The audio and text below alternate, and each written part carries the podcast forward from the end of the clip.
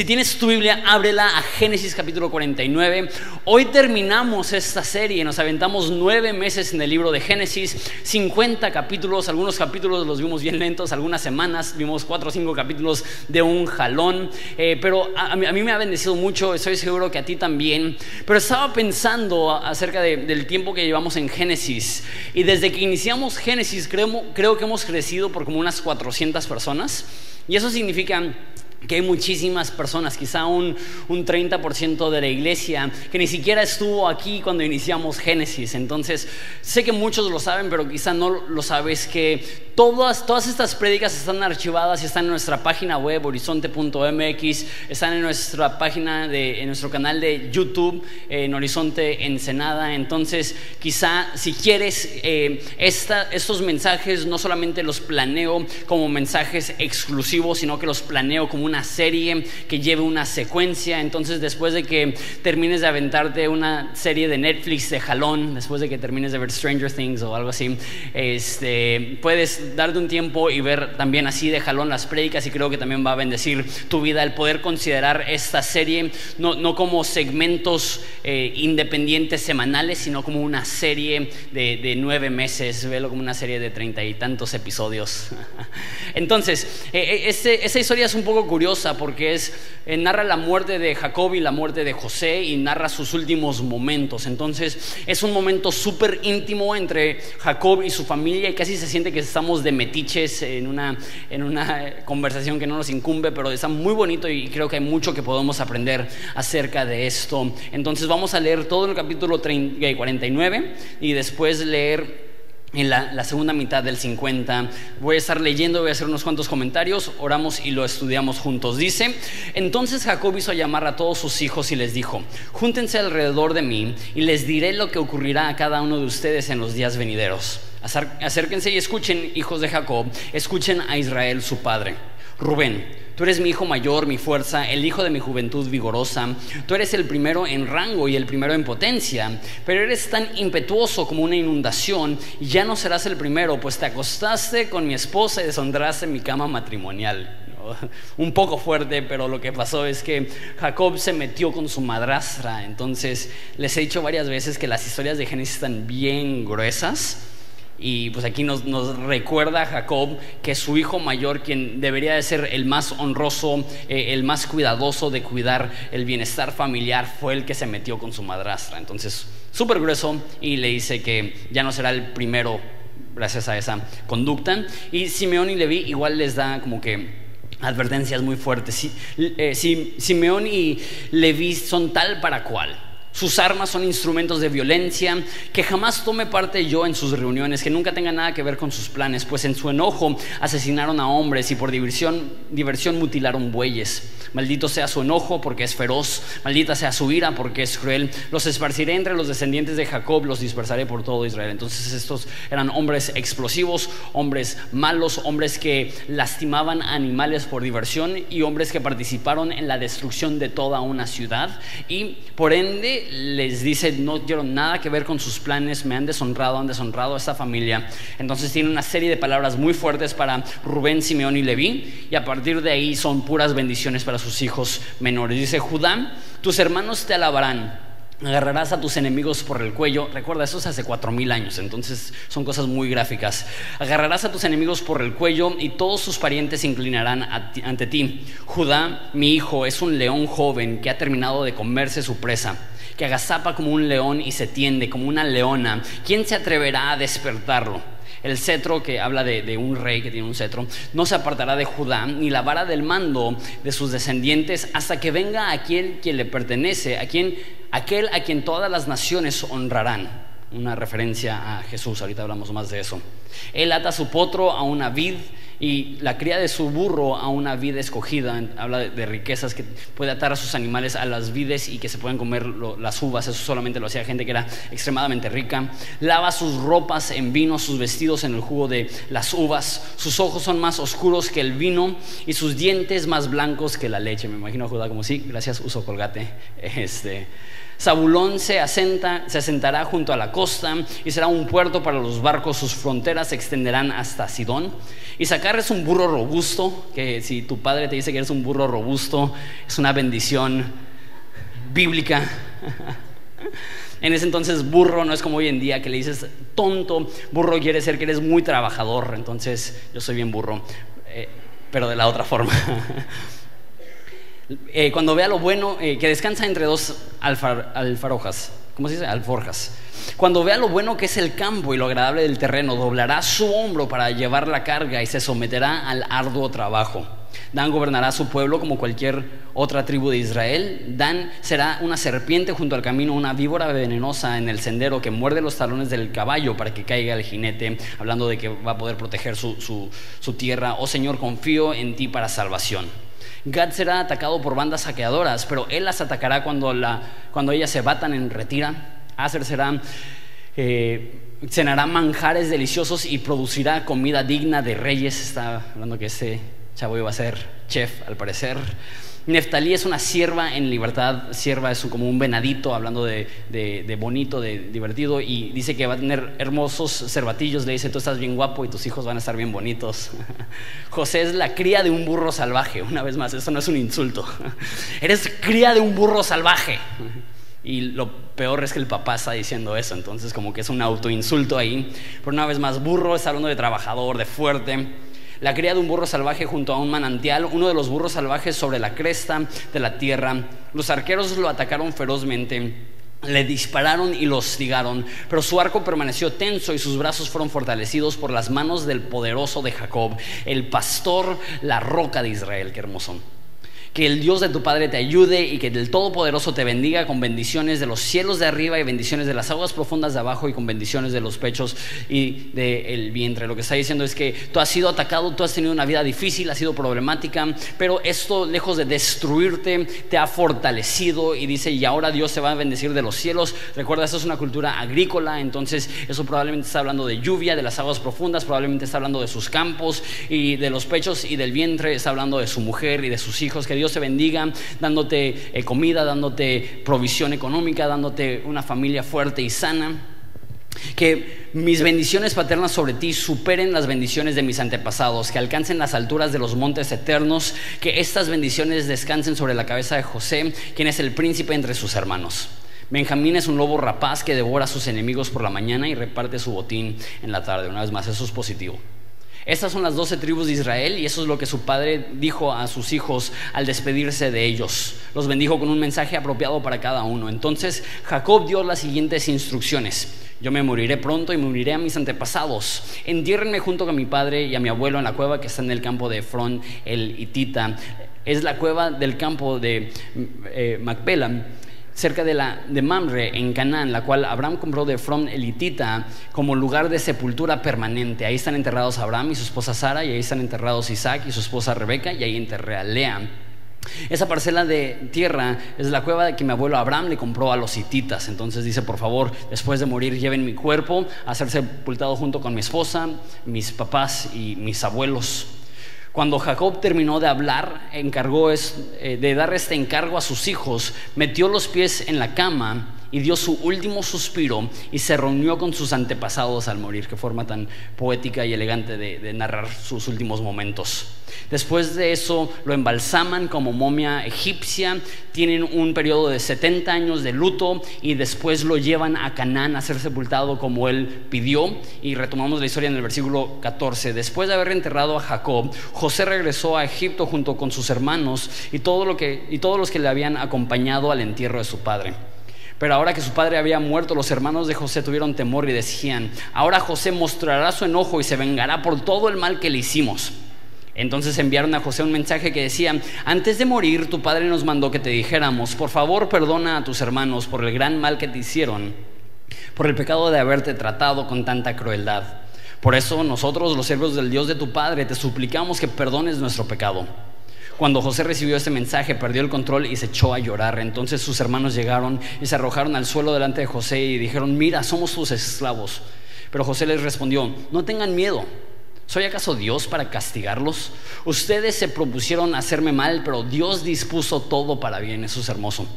Él me puso con este cargo para que yo pudiera salvar la vida de muchas personas. No, no tengan miedo, yo seguiré cuidando de ustedes y de sus hijos. Así que hablándoles con ternura y bondad los reconfortó. José y sus hermanos y sus familiares siguieron viviendo en Egipto. José volvió hasta, vivió a los 110 años de edad. Alcanzó a ver tres generaciones de los descendientes de su hijo Efraín y vivió lo suficiente para ver el nacimiento de los hijos de Maquir, hijo de Manasés, quienes recibió como suyos. José les dijo a sus hermanos, yo pronto moriré y ciertamente Dios los ayudará y sacará de esta tierra de Egipto. Él los hará volver a la tierra que solemnemente prometió dar a Abraham, a Isaac, a Jacob. Entonces José hizo jurar a los hijos de Israel y les dijo, cuando Dios venga a ayudarlos y los lleve de regreso a la tierra de Canaán, deben de llevarse mis huesos con ustedes.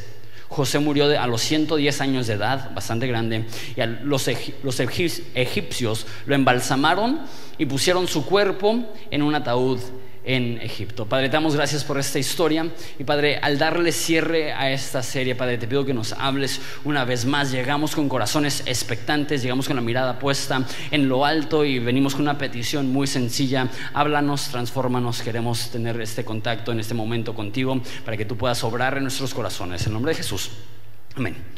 Quiero que te imagines por un momento que te vas a despedir de tus hijos, que tú sabes que estás a punto de morir y, tienes una oportunidad para darle unas últimas palabras a tus hijos.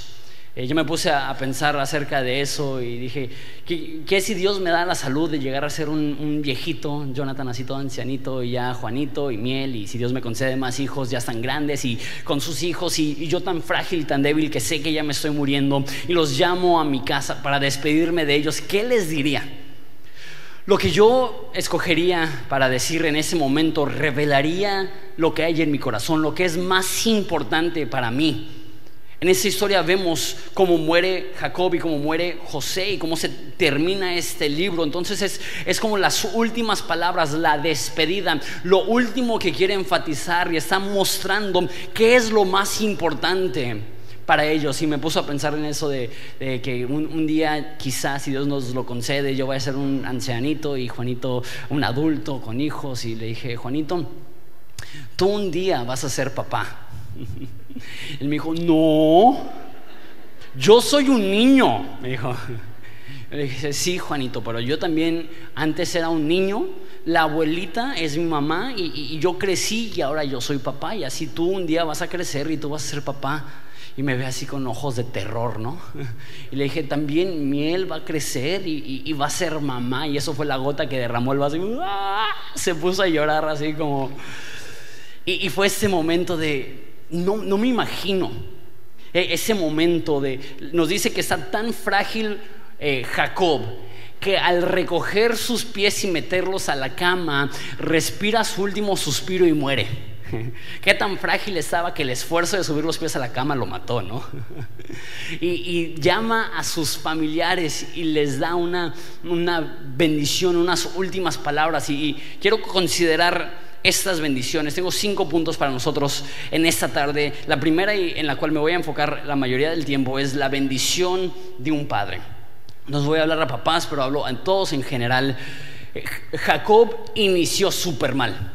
Mentiroso, abusivo, eh, deshonró a sus papás, eh, estafó a quién sabe cuántas personas. No era una buena persona, era un mentiroso. Y Dios le transformó y en este libro hemos visto la transformación de alguien que le valía el Dios de sus padres, alguien que era una persona mala y como Dios obró en ellos. Él al inicio era un mal padre, tenía favoritos, trataba tan mal a los demás hijos y también a un único hijo que sus hijos odiaron al menor y lo querían matar y todo eso porque él no era un buen padre. Sin embargo, aquí vemos el final de su historia. Empieza súper mal y termina súper bien. Termina bendiciendo a sus hijos, termina diciendo yo quiero ser sepultado junto con mis antepasados, honrando la promesa que Dios nos ha dado, que vamos a, que la tierra de Canaán nos pertenece. Y lo primerito que veo en esa historia es que no importa cómo hayas iniciado, siempre hay esperanza de ser transformado. Entonces, particularmente para nosotros padres, Nadie te enseña a ser papá, intentas aprender lo mejor que puedas, pero creo que todas las personas cargamos con cierta culpa de cosas y de errores que hemos hecho como padres, que decimos, Ay, no puedo creer que hice esto, y de repente nos sentimos como malos padres, y peor, sentimos que porque hemos cometido errores, que no se pueden corregir esos errores, y establecemos patrones que llevamos el resto de nuestra vida. Jacob nos demuestra un hombre que empezó súper mal, pero Dios le fue transformando su corazón poco a poco y no dejó que los pecados de su pasado le impidieran experimentar la transformación que Dios tenía para él en ese momento. No te cierres al hecho que Dios no ha terminado contigo y quizá tú tienes 5, 10, 15, 20 años que has fallado como padre y tú dices, las heridas que he provocado son tan profundas que no hay forma de remediarlo. No creas esa mentira, no importa cuánto tiempo llevas en un patrón de pecado. Cuando te acercas a Dios, Él es lo suficientemente poderoso para transformarte y quizá iniciaste mal, pero no significa que tienes que terminar mal. Puedes haber iniciado terriblemente, pero por la gracia de Dios, ser transformado y terminar bastante bien. Y no solamente como papá, en general. Quizás los primeros 15, 20, 30 años de tu vida fueron un fracaso espiritualmente. Le hice la espalda a Dios, le hice la espalda a las convicciones que Dios puso en tu corazón para guiarte en este mundo. Y tú dices, ¿sabes qué? Ya la he regado tanto que para qué intentar ser diferente. No, no. No dejes que tu pasado turbio te impida de experimentar la transformación que Dios tiene para ti. Entonces él empezó mal, terminó súper bien. Y algo que también me gusta de Jacob es que aprendió de los errores de su papá.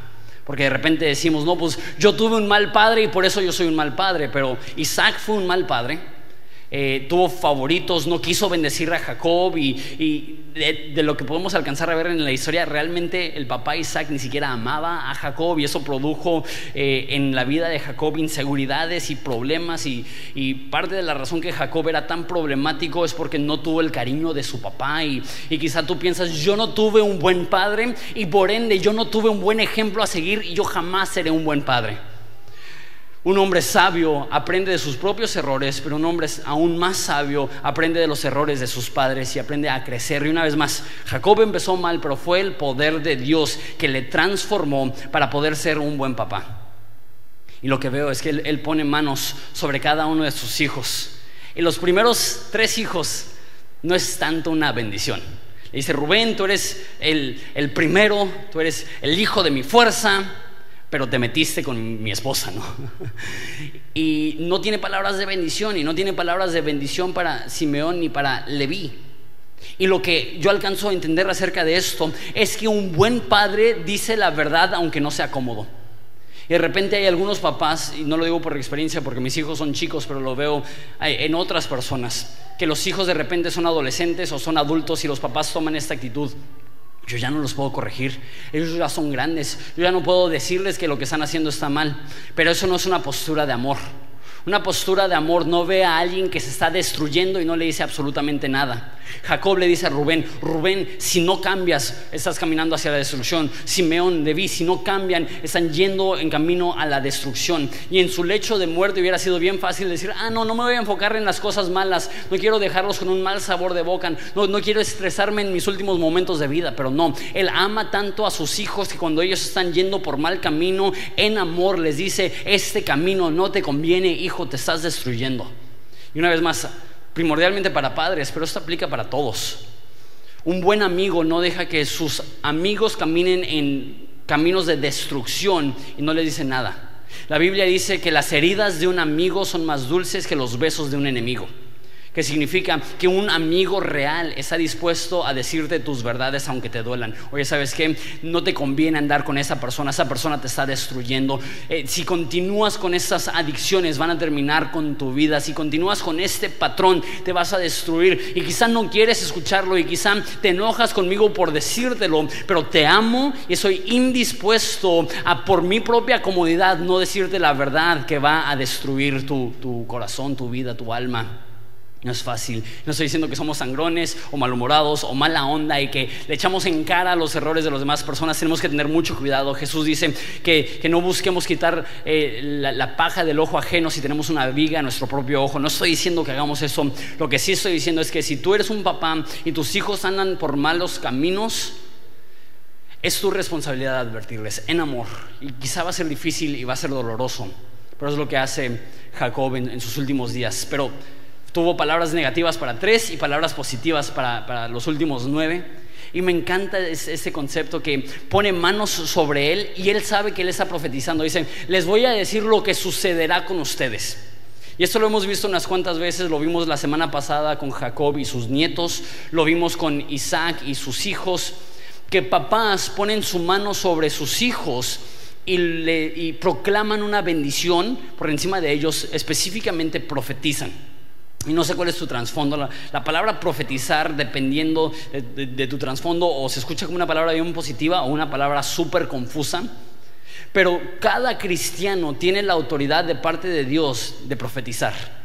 Eso no significa que vamos a ir, así dice el Señor, y se abre el cielo y caen rayos y, un fuego que consume, no sé. Eh, eh, pero lo que sí significa es que tú y yo podemos hablar palabras de autoridad en la vida de nuestros hijos que están transmitiendo el corazón de Dios para ellos.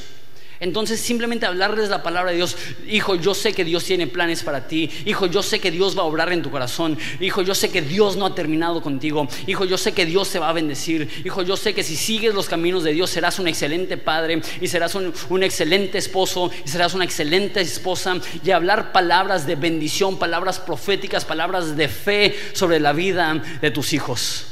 Ten mucho cuidado cómo hablas con tus hijos, porque es tan fácil decir, ay, este chamaco tarado, difícil, problemático, necio. No que yo lo haya dicho, obviamente no, pero, pero a todos se nos sale de repente, ay, chamaco, ¿Por qué eres tan inquieto? ¿Por qué eres tan difícil? ¿Por qué eres tan problemático? ¿Por qué eres tan travieso? ¿Por qué eres tan desobediente? ¿Por qué eres tan rebelde? Y empezamos a poner esas etiquetas sobre la vida de nuestros hijos y, ellos empiezan a creérselo. Ah, no, yo, yo me porto mal porque yo soy un niño mal portado. Yo me porto mal porque soy un niño desobediente. Yo me porto mal porque soy un niño rebelde no estoy diciendo que, les mientas y le digas, ay, mi amor, eres el niño más perfecto sobre la faz de la tierra y nunca haces nada mal y, eres hermoso y, y porque eso también produce un problema, pero al otro extremo que se cree el rey del universo y de repente cuando se topa con la vida real y no lo tratan como un, un príncipe de batalla, pero lo que estoy diciendo es un balance.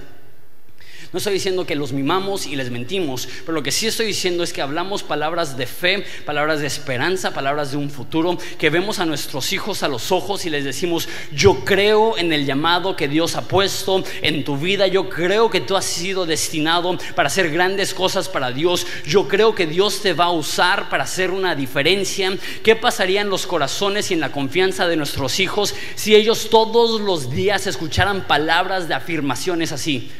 Que veamos a nuestros niños a los ojos y les digamos, te amo, e-, eres un buen niño.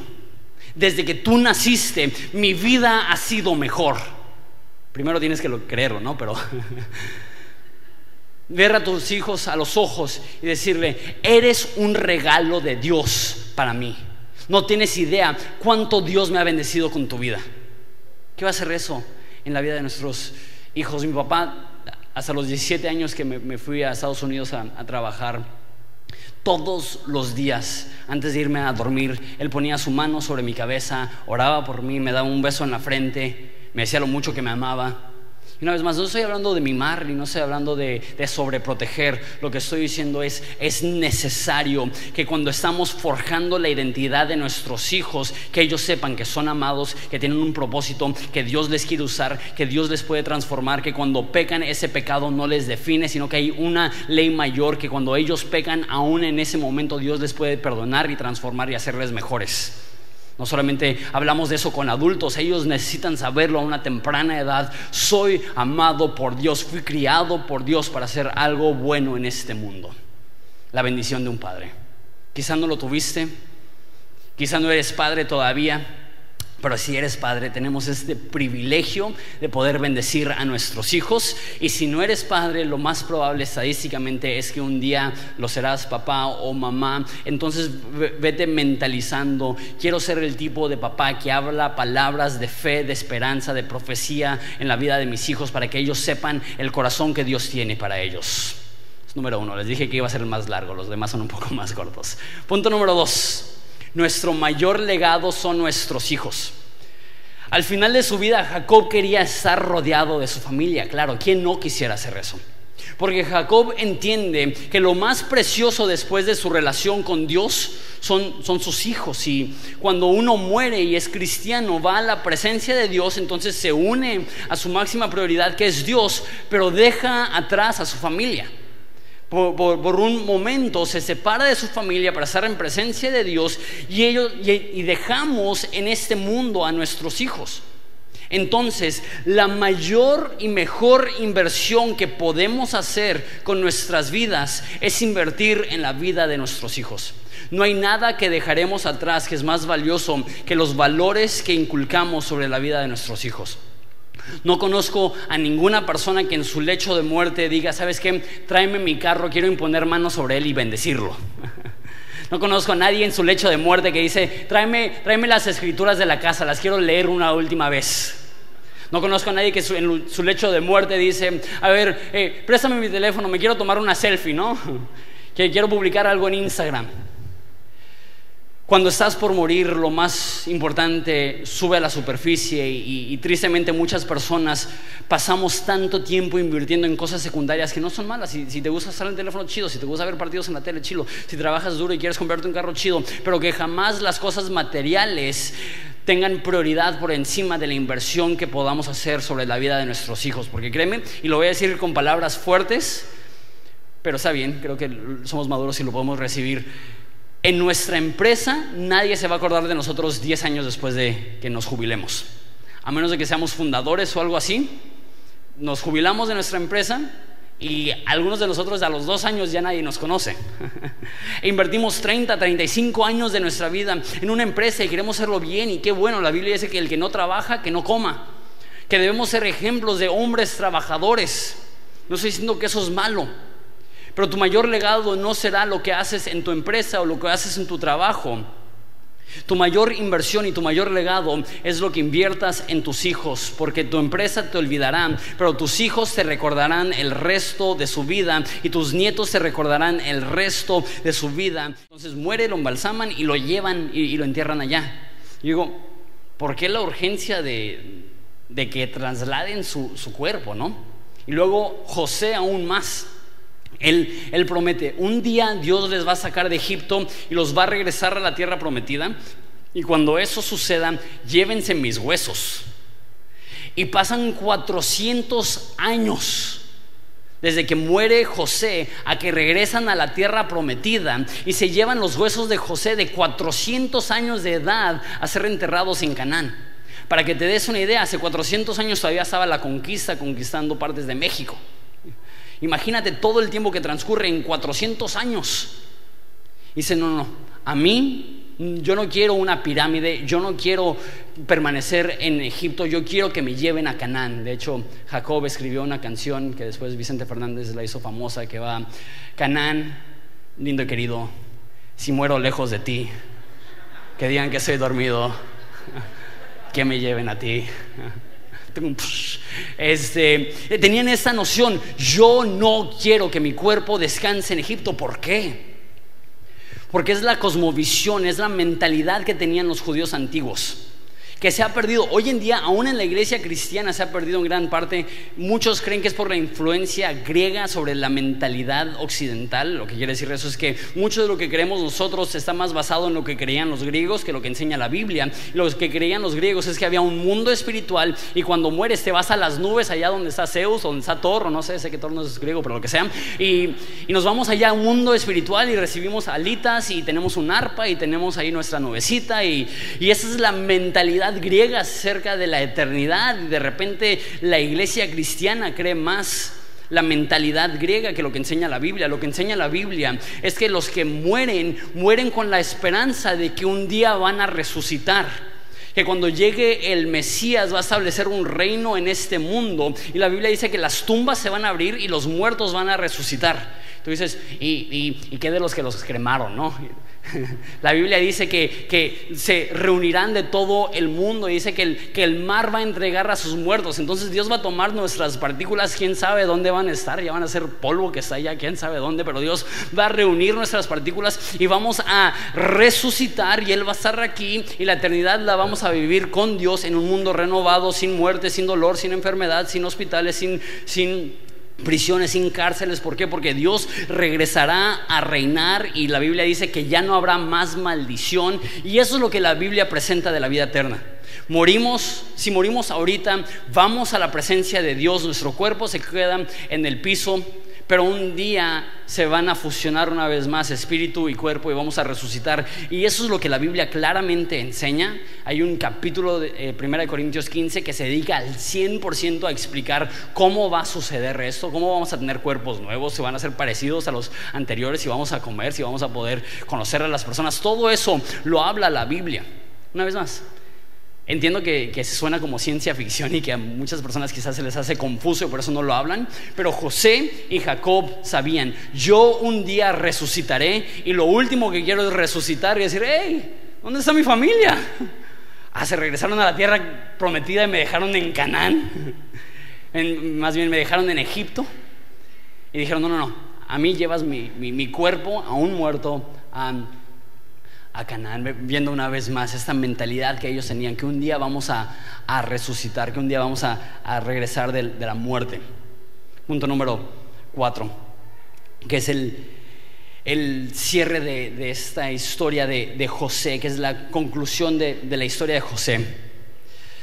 Entonces, está eh, en, en, la historia, hay esa tensión, que es los hermanos de José lo vendieron a esclavitud. Lo trataron súper mal, lo querían matar. Y José los ve y los perdona, pero aún vive su papá. Y cuando muere su papá, los hermanos tienen ese temor. Si ya no está mi papá, nuestro papá, quizá José aprovecha para vengarse porque ya no está su papá y, pues nos puede matar sin causarle dolor a nuestro padre. Entonces, después de que regresan de enterrar a Jacob, van con José y le dicen, por favor, José. De hecho, mandan mensajeros y dicen, nuestro papá dijo que nos perdonaras, ¿eh? Dice que le gana el, sentimiento a, a, José y le dicen, no, no, no. Y da una frase tan curiosa, dice, ¿acaso soy yo Dios para castigarles? Dando a entender, si Dios es un Dios de perdón y la Biblia dice que debemos de perdonarnos los unos a los otros así como Dios nos ha perdonado y aún el Padre nuestro que hemos orado tanto dice, perdona nuestras ofensas al nosotros perdonar a los que nos ofenden y Jesús dando comentario del Padre nuestro dice, si no perdonan los pecados de los demás, sus pecados no serán perdonados. Dios es un Dios que quiere perdonar y Dios es un Dios de perdón y Dios ve al pecador con un deseo de perdonarles. Y José dice, si Dios les perdona, ¿quién soy yo para no perdonarles? ¿Acaso soy yo Dios para castigarles? Tienes que entender esto. Si has sido herido, si has sido lastimado, si alguien te ha, te ha menospreciado, si alguien te ha dado la espalda, Dios los quiere perdonar. Y aunque sea difícil para nosotros, nosotros tenemos que estar dispuestos a perdonarlos porque ese es el corazón que Dios nos ha dado como cristianos. Y no estoy diciendo que es fácil, pero quiero que te imagines un segundo cómo hubiera sido la vida de José si lo hubiera dejado que la amargura y el rencor y el dolor y la desesperación de las cosas malas que le habían pasado dominaran su vida. No, él decidió decir, me han lastimado, me han herido, pero lejos de, dejar que esto, lo que la Biblia llama, haga raíces de amargura en mi corazón, yo los voy a liberar, yo les voy a perdonar, yo ya no les voy a tener esto en su contra. Perdonar es difícil, no perdonar te destruye. Perdonar es un paso doloroso, no perdonar es algo que te puede quitar toda tu vida, que te puede amargar cada rincón de tu vida. No te estoy diciendo que perdones porque sea fácil, estoy diciendo que perdones porque es lo que necesita tu corazón para poder sanar. Y es el corazón de Dios. Dios quiere perdonar, entonces debemos nosotros de, de perdonar. Y también dice esta frase, que lo que ustedes propusieron para mal, Dios lo dispuso para bien. que una, una, vez más lo hemos hablado varias veces, que esa es la mano de Dios aún en los momentos difíciles. ¿Fue la culpa de Dios que José fue esclavo? No. ¿Fue la culpa de Dios que José fue enviado a la cárcel? No. ¿Fue la culpa de Dios que José se ha olvidado en la cárcel? No. Pero lo que los demás propusieron para mal, Dios lo dispuso para bien. Y Dios es tan grande y tan fuerte que puede tomar todas las circunstancias adversas y negativas y dolorosas y difíciles y hacer algo bueno que suceda en medio de eso. Porque creemos lo que la Biblia dice, que todas las cosas obran para bien para aquellos que aman a Dios. Entonces no importa qué tan triste sea tu situación, Dios no te ha soltado. Dios va a redimir esa situación, Dios va a obrar en medio de ti y en medio de tu vida. Y para el cristiano jamás hay dolor sin propósito. Para el cristiano jamás hay tragedia sin la oportunidad de una transformación. Dios utiliza lo que el enemigo tenía la intención para destruirnos, para llevarnos a nuestro destino. Esa es la vida de, de, José. Lo que sus hermanos querían utilizar para su destrucción, Dios lo usó para llevarlo a su destino, que era salvar a muchas personas que jamás se nos olvide en medio de nuestro dolor y en medio de las tragedias que Dios no nos ha soltado y lejos de soltarnos, Él nos está guiando aún en la oscuridad de esa situación a un lugar donde llegaremos a la conclusión que eso apestó y eso fue difícil y eso fue doloroso, pero Dios no me soltó y ahora gracias a eso, esto ha producido algo en mi corazón que hace que esa dificultad valga la pena, aunque sea difícil de creerlo. Y tú, lo ves ahorita y tú dices, perdí a un ser querido, ¿cómo eso va a ser de bendición? Me, me diagnosticaron una enfermedad, ¿cómo va a ser eso de bendición? Perdí la salud, ¿cómo va a ser eso de bendición? Lo único que puedo decir es, no lo sé. Pero la Biblia promete que no hay nada que le pasará a un hijo de Dios que es para nuestro mal y todo Dios lo usará para nuestro bien. Y aprender a confiar no es fácil, no es fácil perdonar, no es fácil confiar, pero es mejor que la alternativa. Es mejor que vivir una vida desconfiada, es mejor que vivir una vida diciendo, no, pues todo pasa al azar y Dios no tiene control y, qué terrible que me esté pasando eso, pero no tiene propósito. No, esa no es la actitud de un cristiano. La actitud de un cristiano es que esto me cala hasta el alma, pero no pierdo la fe porque sé que Dios producirá de esto algo glorioso, algo bueno. Lo que Satanás ha propuesto para mal, Dios dispone para bien. Lo que Satanás dispone para destrucción, Dios lo propone para nuestro destino. Lo que parece ser un problema a veces es la cosa precisa que nos lleva al propósito. Eso es lo que Dios promete que es la conclusión de la vida de José, que Dios es tan grande. Y sé que lo he mencionado un chorro, pero ya hoy terminamos este libro y quizá no lo volvamos a hablar un tiempo. Esa es la providencia. Eso es que Dios opera detrás de las cámaras para bendecirte, aun cuando tú no lo puedes ver. Eso me lleva a mi quinto y último punto de toda la serie de Génesis.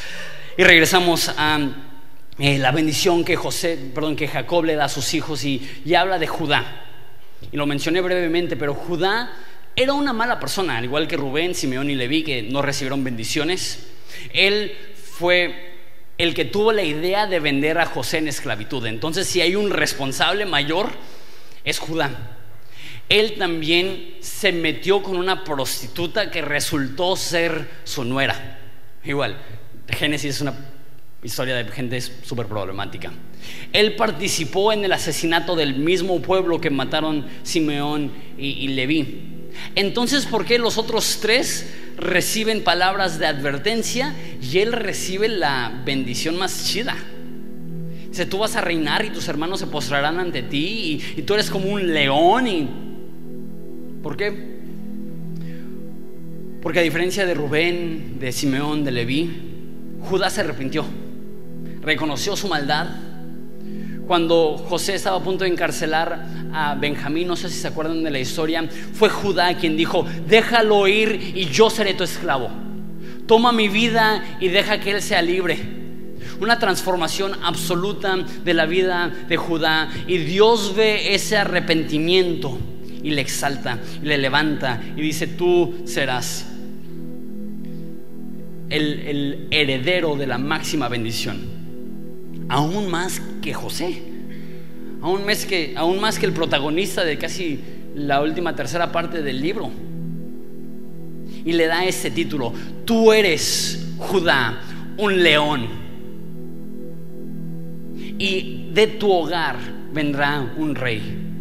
La primer, el primer cumplimiento de esa profecía es que Judá se convierte en tatara, tatara, tatara, tatarabuelo del rey David. Y que fue a través de Judá que fue la línea, el linaje real. Pero hay una mayor conclusión a esa profecía. Y es que mucho después vendría uno que vendrá a reinar por los siglos de los siglos, que tomará este título yo soy el león de la tribu de Judá. Judá tuvo el privilegio de convertirse en el tatarabuelo dos mil años antes de Jesús. Y Jesús se identifica como el león de la tribu de Judá y dice, lo, lo voy a leer para no citarlo mal, dice que vendrá uno a quien todas las naciones honrarán. Todavía no se cumple eso. Jesús en su primer venida dice la Biblia que fue despreciado y desechado de los hombres. Varón de dolores. Dice Juan que a los suyos vino y los suyos no le recibieron. La primera vez vino en humildad para salvarnos. Pero va a venir una segunda vez. Y esta vez no será rechazado. Esta vez la Biblia nos dice que porque Él se humilló hasta lo sumo y murió, dice que Dios Padre le dio el nombre que sobre todo nombre para que en el nombre de Jesús toda rodilla se doble y toda boca confiese que Jesús es el Señor, para gloria de Dios Padre. Llegará el momento, la Biblia nos dice que Jesús regresará a este mundo a reinar y todas las personas, ya sean aquellos que le rechazaron o aquellos que le recibieron, le verán y dirán, sin duda alguna ha llegado el Rey del universo y reinará por sobre todos los pueblos y todas las naciones. Joel le da ese título a Jesús. Dice que Jesús es el deseado por las naciones. Que sin saberlo, el anhelo del corazón humano es conocer a Jesús. Nuestros corazones rotos, nuestras vidas desordenadas, nuestra alma apagada, los problemas que vemos Prendemos la tele, vemos las noticias, prendemos la computadora, vemos las noticias y son tan deprimentes. Y sabemos, esto no está bien, algo tiene que cambiar. Y naciones eligen a nuevos presidentes y personas hacen protestas y personas buscan un cambio, pero no se dan cuenta que la transformación que ellos anhelan, el único que la puede dar es Jesús. Él es el deseado de las naciones. Y un día Él va a regresar y como ya dije, Él eliminará toda maldad, toda injusticia, todo pecado, toda maldición, toda lágrima, toda enfermedad y ya no habrá muerte, dice la Biblia. Entonces estamos esperando el regreso del león de la tribu de Judá. Y Jacob piensa en ese futuro. Vendrá uno y todas las naciones lo honrarán Será un hombre rico que ata, su potro a los vides, no le importa que se coman las uvas. Y después dice una frase tan curiosa. Dice, este hombre que será honrado por todas las naciones, lavará vestidos, lavará ropa. ¿Con qué? Con vino. ¿A quién se le ocurre eso? Tengo ganas de decirle a, a Jacob, eh, Jacob, las cosas no se lavan con vino. No sé si alguien aquí alguna vez ha tenido una mancha de vino, no, levantes la mano, estamos en la iglesia. Este. Pero si te has manchado de vino, tú sabes, esa es una mancha difícil de remover. ¿Quién en su sano juicio mira a su hijo y dice, vas a tener un descendiente que va a lavar con vino? A menos de que Dios le haya revelado dos mil años antes del nacimiento de Jesús que Jesús un día estaría con sus discípulos en la última cena, comiendo del pan, bebiendo del vino, levantando la copa, diciendo, esta es la copa de mi sangre, del nuevo pacto, que es derramada para remisión de pecados. Y cada vez que beben de esta copa, la muerte de Jesús anuncian hasta que Él regrese. Y Él profetiza, vendrá una persona que con el vino de su sangre limpiará los pecados del ser humano. Y eso es lo que está diciendo. El mundo ahorita está roto, está manchado. Pero vendrá, viene uno en camino, Judá. Y tú tendrás el privilegio de ser su, su ancestro. Tú tendrás el privilegio de ser su padre. Y este hombre lavará con su sangre el pecado de la humanidad. Y cuando Juan el Bautista ve a Jesús, lo primero que piensa, quizá pensando en eso, dice, he aquí el Cordero de Dios que quita el pecado del mundo. Jesús es el cumplimiento de esa promesa que recibió Jacob para Judá. Y ese es el propósito de Génesis. ¿no? Estamos llegando a la conclusión. El propósito de Génesis no es mostrarnos ejemplos de personas que hicieron un buen trabajo siendo cristianos para que aprendamos a seguir en su ejemplo. Génesis es lo opuesto. Y la verdad es frustrante porque de niños nos enseñaron, no, pues nuestro padre Abraham, el padre de la fe. Y Noé era una buena persona. Y, Adán era una buena persona. Y, Jacob era una buena persona. Y, y no nos dicen que eran terribles amados por Dios. Pero el primero, el único hombre perfecto aparte de Jesús, la regó. La siguiente generación, Caín mata a Abel, mata a un 25% de la humanidad. Y es maldito por Dios y Dios lo hace un nómada y el resto de su vida, su familia lo va a querer matar. No tenemos que ni siquiera pasar una generación para que veamos el problema del humano. Y cuando llega el tiempo de Noé, dice que todos los deseos del corazón humano eran mal continuo. Y decimos, no, pues está la excepción. No, Noé. Era hombre justo. Y se sube a su barco. Y muere toda la humanidad. Y sale. ¿Y qué es lo que hace? Se emborracha con una de esas que se quita la ropa y se queda dormido desnudo. Y sus hijos lo ven borracho y desnudo. Y él se enoja tanto que proclama una maldición en la vida de sus hijos. Maldice media humanidad, porque una vez más eran todos los que habían. Y Abraham, tú dices, no, el padre de la fe. Y lo primero que nos dice acerca de Abraham es que Dios le, tu, Dios le dice, deja tu familia. Y él se lleva a su sobrino llegan a Egipto y sabe que su mujer es hermosa y dice, para que no me maten y se la lleven a ella, mejor la regalo. Y se la regala al faraón, hola, ¿qué onda? Vengo de un pueblo muy lejano, tengo esa hermana, ¿quieres casarte con ella? Y será así como que, ¿qué te pasa? Y no lo hizo una vez, lo hizo dos veces. Hablando de no aprender de los errores. Isaac hace lo mismo con su esposa. Isaac no quiere bendecir a su hijo menor. Dios le dijo, Jacob va a ser el hijo de la herencia. Y él le dice, no, Dios, me vale lo que tú quieras. Mi favorito es Ismael y yo lo voy a bendecir a él. Jacob, súper problemático, lo hemos visto. Los hijos de Jacob quieren matar a su hermano, lo venden a esclavitud, matan a un pueblo, se meten con su, con su madrastra, se meten con una prostituta que resulta ser su nuera. O sea, de principio a fin, Génesis es un fiasco. No podemos ver eso y decir, ah, ese es el ejemplo de cómo nosotros podemos llegar a ser como Abraham. No, qué miedo. Si, si leemos esa historia, entonces vamos a llegar a ser como Noé. No. Ese no es el propósito de Génesis. El propósito de Génesis es que digas, no manches. Si Noé era pecador, si Abraham era problemático, si la familia de los patriarcas tenía una, una familia tan disfuncional, no es suficiente echarle ganas o ser una buena persona. El propósito de Génesis es mostrarnos el desorden que hay en este mundo para apuntarnos a que solamente hay una solución para la maldad de nuestro corazón. Y ese es el que aquí eh, Jacob al final de su vida está profetizando. Vendrá aquel que limpiará pecados con la sangre de, con el vino de su sangre. Y Génesis empieza y termina con el mismo concepto.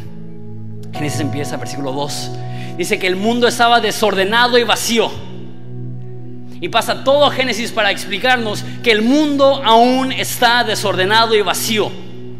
Pero ¿cuál es el corazón de Dios? Dice Génesis 2, que el Espíritu de Dios se movía sobre la faz de las aguas y Dios dijo, sea la luz y fue la luz. Y ese es el corazón de Dios, entrar al desorden, entrar a la oscuridad, entrar al problema, entrar a la maldad, entrar a la disfuncionalidad, entrar a este mundo que está tan roto y decir, sea la luz. Yo he venido para brillar en medio de la oscuridad, yo he venido a ser luz en medio de tinieblas, yo he sido yo venido a traer vida donde había muerte. Yo vengo a traer salvación donde había destrucción. Yo he venido a sanar corazones rotos. Yo he venido a curar vidas heridas. El propósito de Génesis es preparar nuestros corazones para Jesús. Que digamos, ay, necesito un Salvador. No hay esperanza para mí. Si no había esperanza para Abraham y no había esperanza para Isaac y no había esperanza para Jacob, únicamente con una intervención divina podrá haber esperanza para mí.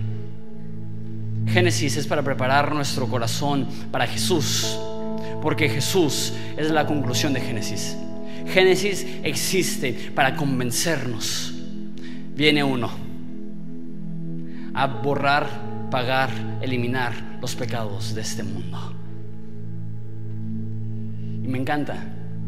Porque a veces vemos el Nuevo Testamento como la historia de Jesús el Antiguo Testamento como que todas las historias que usamos en la escuelita dominical, ¿no? El Antiguo Testamento tiene el propósito para llevar nuestro corazón a donde decimos, Jesús te necesito. Jesús, no soy nada sin ti. León de la tribu de Judá, ven y límpiame de toda maldad. Ven y perdóname de todo pecado. Ven y transfórmame, transfórmame como transformaste a Jacob. Transfórmame como transformaste a Judá. Sé que aún en sus problemas tú les perdonaste. Entonces yo sé que aún en mis problemas hay perdón también para mí. Jesús es el héroe de Génesis. ¿Les parece si nos ponemos de pie y oramos? Padre, te damos tantas gracias por este libro, te damos tantas gracias por esta verdad que te necesitamos. Que el desorden de nuestra vida lo has permitido tú para que corramos a ti y digamos, necesitamos este Salvador, necesitamos este Rey, necesitamos alguien que nos perdone, que nos transforme, que nos limpie. Padre, te pido por aquella persona que llega y, lo único que puede ver en su vida ahorita es el problema. Que sepa que está en el lugar correcto porque es en este momento que tú les vas a revelar que tú eres más grande que su problema. Te pido por la persona que está llegando aquí y en lo único que puede pensar es en aquella persona que les ha ofendido. Te pido que les demuestres que tú eres tan poderoso que cuando nosotros recibimos perdón de ti, aprendemos en cambio a ofrecer tu perdón. Te pido por las personas que están aquí y dicen, estoy roto, mi corazón está roto, mi vida está rota, mi familia está rota. Pero quiero un final como el de Jacob, con mi, con mi vida transformada, con mi familia cercana, con mis prioridades bien puestas. Esto únicamente se alcanza a través de la fe en Jesús. Danos fe para creer en ti. Danos fe para ser salvos. Danos fe para ser transformados. Te amamos y te adoramos. Es en tu nombre precioso que pedimos esto. Amén. Vamos a adorar a Jesús en esta tarde.